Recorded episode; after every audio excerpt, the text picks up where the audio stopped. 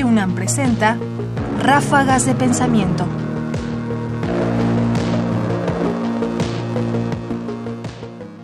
Derechos humanos y derecho de represión.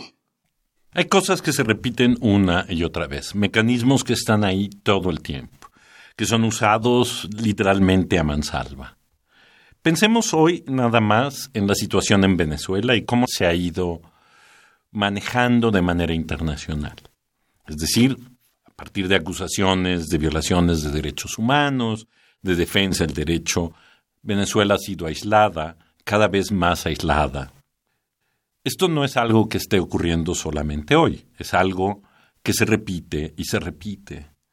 Leopoldo Sea, el filósofo mexicano, ya había reparado en esto en la relación entre la defensa de los derechos humanos y el bloqueo, sobre todo de las naciones que supuestamente ahora los respetan, pero que antes fueron profundas violadoras de los derechos.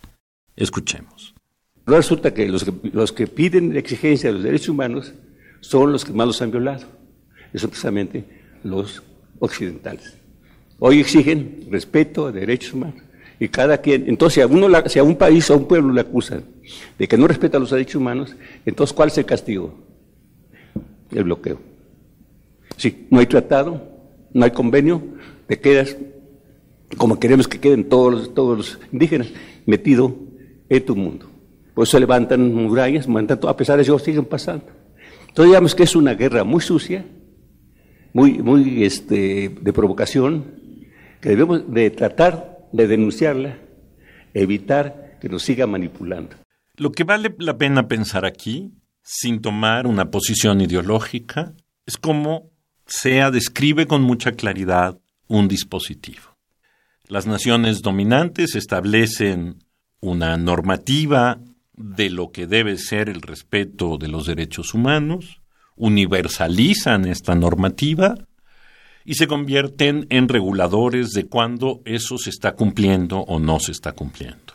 Y hacen un uso político de eso que, a su vez, va acompañada de el aislamiento como un mecanismo para frenar supuestamente la violación de derechos, pero que en realidad tiene la función de confinar. Si tú no cumples con esta normativa, entonces tú no puedes salir de ese lugar en que estás lo que provoca a su vez migraciones y, digamos, se genera un conflicto que lo hemos visto repetirse una y otra vez en todo el mundo y hoy lo vemos con mucha claridad en Venezuela.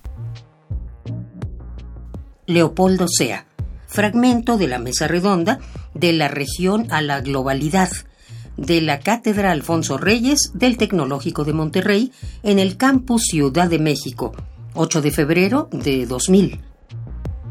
Comentarios: Ernesto Priani Saizó. Producción: Ignacio Bazán Estrada. Más información en la página ernestopriani.com. Busca el podcast en www.radiopodcast.unam.mx diagonal podcast.